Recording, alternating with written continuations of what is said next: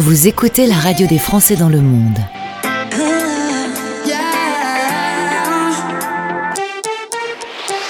Le podcast. Direction Dubaï pour cette interview Un Français dans le monde. On va y retrouver Hugues. Bonjour Gauthier, bonjour à tous. Oui, merci beaucoup de, pour cet échange. Eh ben, écoute, c'est moi qui te remercie. On va échanger sur Dubaï dans un instant, mais un petit mot sur toi d'abord.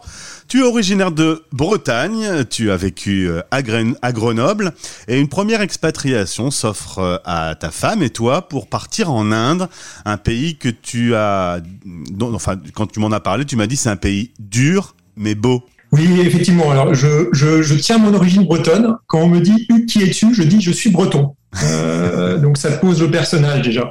Alors effectivement, on vivait à Grenoble. On était, euh, on était à Grenoble, euh, qui est, pas une ville très belle, mais tout autour c'est juste magnifique. Il y a, il y a, il y a le Vercors, il y a la Chartreuse. C'est un univers très, très sportif et confortable. Et en fait, il y a quatre ans, euh, mon épouse reçoit un coup de téléphone d'un ancien collègue qui lui propose un, poste de directeur financier dans un groupe industriel en, Inde. Et alors là, c'était euh, un gros moment de réflexion. Et parce qu'on avait, euh, on a tous des, préjugés sur les pays et les, choses. Et puis, on en discute avec les enfants. On était assez attirés parce qu'on s'est dit c'est l'occasion de leur ouvrir l'esprit et leur donner une ouverture culturelle intéressante. Et, euh, et, les enfants, euh, à notre surprise, un peu déception, ne, ne, veulent surtout pas partir, quitter leurs amis, etc. Ouais. Tu m'as même dit d'ailleurs, euh, ça a été un peu la révolte des enfants. Hein. Ça a été en ah mode militant, quoi. Ah oui, notre dernière qui s'appelle Géraldine, elle avait un panneau No India dans, dans, dans, sa porte. Baptiste Lenné, euh, tous les dîners, euh, disait que Géraldine se ferait violer en Inde euh, dès qu'elle sortirait. Et Timothée, lui, disait qu'il préférait rester fonctionnaire en France. Donc en ah, fait, c'était voilà, voilà, le décor. Et on a quand même décidé de ne pas écouter nos enfants en se disant c'est une aventure intéressante. Et on a sauté le pas.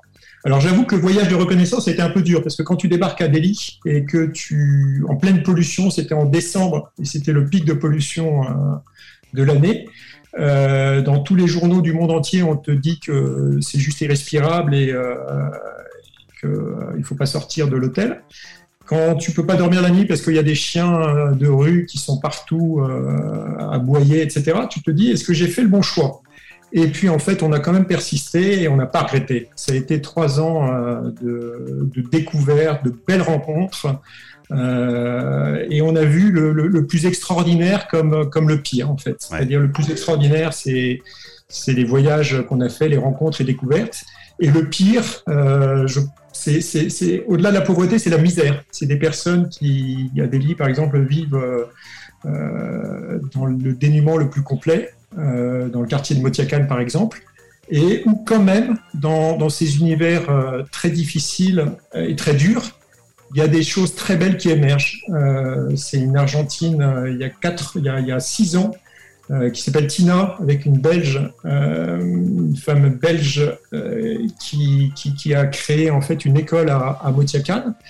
Et petit à petit, cette école a pris de l'ampleur en fait en partant euh, de, dans ce qu'on appelle un shelter, c'est-à-dire un refuge pour personnes euh, qui sont originaires du plus l'État le plus pauvre de, de Delhi.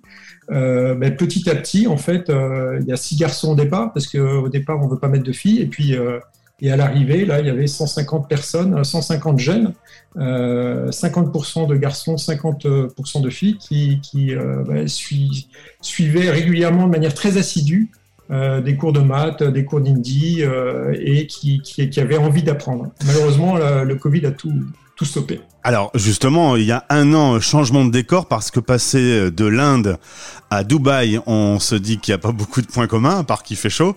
Euh, et, et, vous partez euh, il y a un an vivre euh, là-bas. Entre deux, il faut quand même signaler que vous avez euh, monté avec Nicolas, ton associé, une entreprise qui s'appelle Histoire de vie, mais ça on en reparlera dans, un, dans un expat pratique un peu plus tard.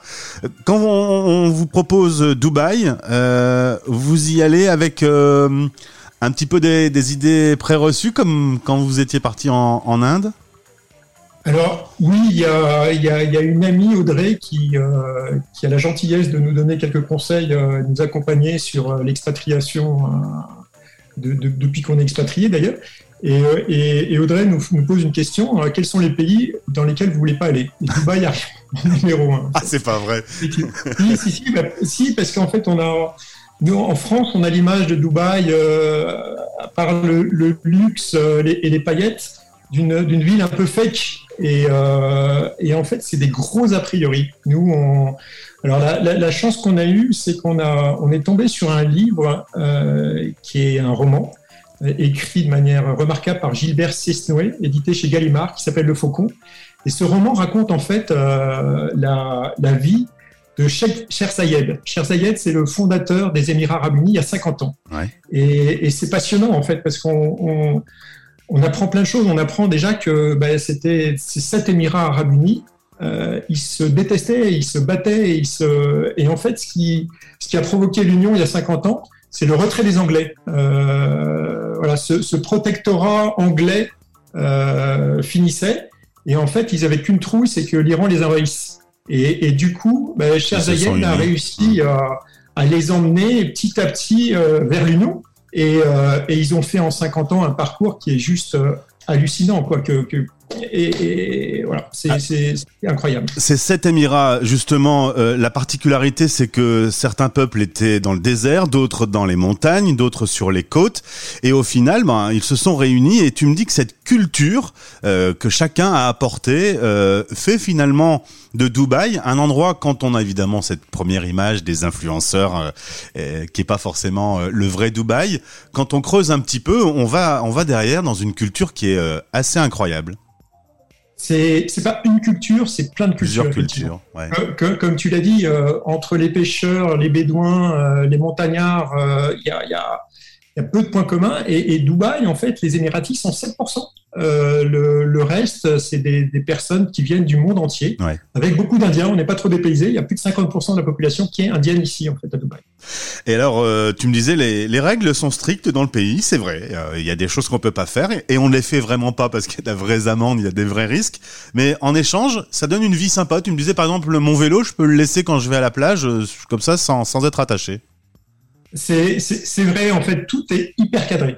Alors, il y a des gens qui supportent pas. Moi, je, j'étais plutôt des, de, faisais partie des gens. Je, j'ai jamais aimé trop l'armée ou les ordres ou les, plutôt un rebelle.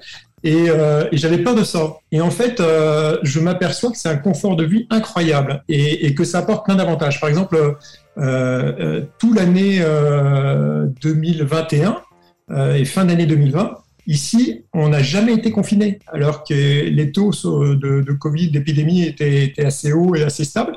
Mais en fait, par contre, les gestes barrières, c'est, on ne voyait personne se balader dans la rue sans, masque. Parce que tu te balades dans la rue sans masque, et eh ben c'est plus de 1000 euros d'amende, donc euh, on joue pas. et, tout est un peu comme ça. Et c'est vrai que sur la sécurité, euh, bah, c'est hyper appréciable de laisser, euh, de pas fermer sa voiture, de laisser euh, son vélo sans cadenas, etc. C'est des choses qu'on a oubliées en France et qui amènent un confort de vie intéressant. Dans la story que j'ai publiée, il y a une photo de nuit de Dubaï qui est tout à fait étonnant. Hein. toi, ton quotidien, ta vie, tu vis dans, dans quel univers? C'est un appartement? C'est en pleine ville? Alors, on a, eu, on a eu beaucoup de chance de trouver une maison euh, du côté de Kite Beach, euh, dans, un, dans un avec euh, des, des, voisins de différents pays, mais pas mal de Français, et des familles très sympas. C'était aussi une peur qu'on avait, c'est-à-dire, on nous avait dit, quand, quand, tu vis dans un pays un peu dur, au niveau communauté, tu te fais des amis très facilement et pour la vie. Ouais. Et, et, à Dubaï, on, des amis qui avaient été expatriés avant nous nous avaient dit, tu tu auras des connaissances mais pas d'amis. Et en fait, non, on se rend compte qu'on arrive ici aussi à se faire des, des, amis. Euh, de tous les pays en plus, euh, et on partage en fait euh, des. Tout n'est pas rose. On s'imagine le Dubaï très riche, très. et en fait, nous, quand on rentre de vacances, la première chose que tu fais, c'est faire passer le test contrôle parce qu'il y a des cafards énormes, etc., dans ta maison. Mmh. et, et, donc, ouais, la vie est sort des, clichés euh, habituels. Euh, il y a une histoire moi, qui m'a marqué. ici, tout le monde fait beaucoup de sport. Euh, et donc, bah, on prend le pli, on, se lève tôt et on va courir. On a de la chance, selon Cal Beach, il y a une grande piste piétonne avec un sol super pour courir, etc. Et en fait, il y a des personnes qui nettoient cette piste régulièrement. Et il y en a un qui fait mon admiration. Il a une soixantaine d'années et il est euh, un gars qui travaille, euh, qui fasse euh, plus de 40 degrés, tu vois toujours travailler, etc. Et, un jour, je me suis arrêté pour discuter avec lui. En fait, il s'appelle Sepak. Il vient d'Inde d'ailleurs. Et il est arrivé à Dubaï il y a six ans. Et en fait, il, il est hyper heureux à Dubaï parce qu'en fait, il a, il a rien à dépenser en termes de, de nourriture, de logement. Il est, tous ses frais sont, sont payés. Tout l'argent qu'il gagne, il peut l'envoyer à sa famille. Et il peut rentrer en Inde deux fois par an. Donc, c'est pas non plus l'image qu'on a de Dubaï qui exploite les, les, les Pakistanais et d'autres nationalités en les faisant venir. Il y a d'abord un truc intéressant il y a un ministère des possibles à Dubaï. Euh, et ce ministère des possibles, en fait, il, il, il a fait tout un travail euh, intéressant avec le ministère du Bonheur euh, sur euh, la construction de sphères de bonheur. Et, et, et, en fonction de ton niveau de vie, ta nationalité, etc., leur objectif, c'est que tu sois plus heureux à Dubaï que dans ton pays. Et ça, c'est donc il y, y, a une hospitalité arabe qui est, qui est, qui est connue, mais qui n'est pas, de, qui est pas du stéréotype qu'on qu vit vraiment. On voulait justement parler de cette autre Dubaï, la cité miroir. 20 000 Français euh, vivent à peu près euh, sur euh, Dubaï. On se retrouve, Hugues, dans quelques jours. On va parler boulot, puisque tu as monté une société qui s'appelle Histoire de vie, et, et ce sera à l'honneur sur notre antenne. Merci d'avoir été avec nous aujourd'hui. Je te demande pas s'il fait beau à Dubaï. Non, c'est une question qu'on se pose plus tous les jours. Merci beaucoup Gauthier. À Bonne bientôt. journée à tous. Salut. Au revoir. Français dans le monde.fr